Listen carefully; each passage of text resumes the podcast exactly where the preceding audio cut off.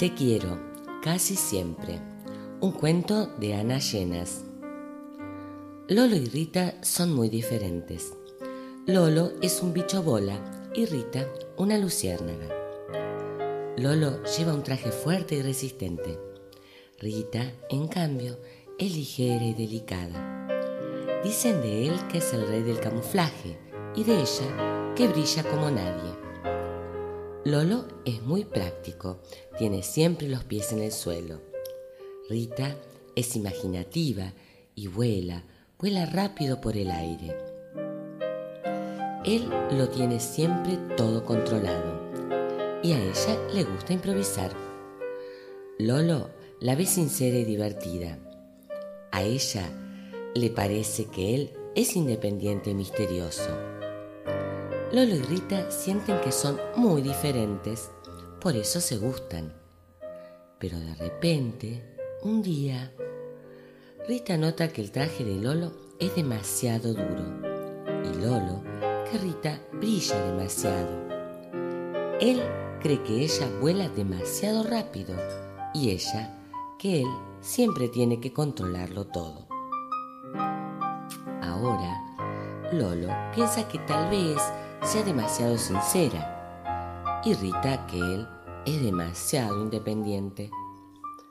Él se pregunta si Rita no se pasa de espontánea y ella está harta de tanto misterio.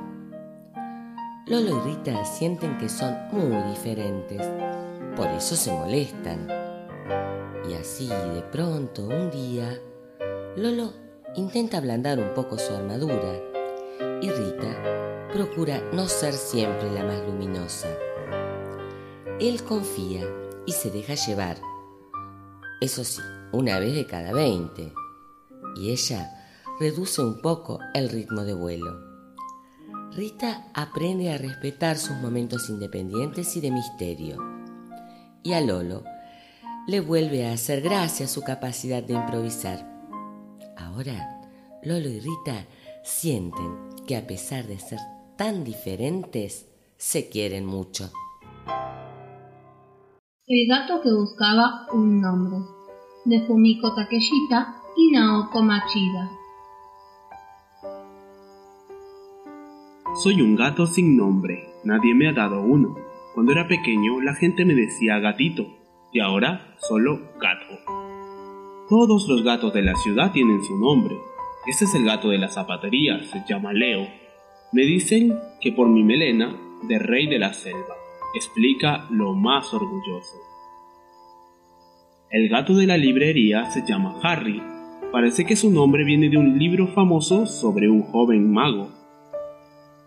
Este es el gato de la verdulería. Se llama Pulga. Ahora soy grande, pero de cachorro era muy pequeñito, dice con mucha vergüenza. Ese es el gato del restaurante de la esquina, se llama Fideo, y esos dos gatos son de la panadería, se llaman Concha y Nata. Esta es la gata de la cafetería. No tiene uno, sino dos nombres.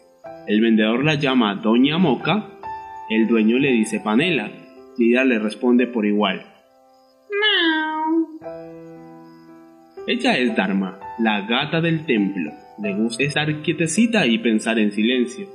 Me da un poco de envidia. Quiero un nombre, le dije a Dharma. ¿Por qué no lo eliges tú mismo? No es tan difícil. Puedes encontrar un nombre hermoso, me respondió. Así que salí a buscar mi nombre a la ciudad señal.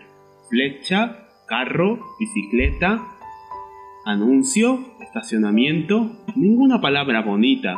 No me gustan, no encuentro un nombre para mí. Hola, gordo. ¿Cómo estás? Hola, pelusa. ¿Qué haces? Hasta los perros tienen su nombre. Estas dalias y margaritas son hermosas y también tienen nombre. Pero a mí me llaman gato callejero, gato mugriento, gato loco, y yo no me llamo así. Oye tú, fuera de aquí, largo. Tampoco son nombres para mí. Esta lluvia como que no va a parar. También llueve así de fuerte sobre mi corazón. Hola, ¿tienes hambre? Escucho una voz muy dulce y huele bien. ¡Qué ojos tan bonitos! Color limón. Ahora lo entiendo. No es que necesite un nombre. Lo que de verdad necesito es alguien que me nombre. Vámonos a casa, limón.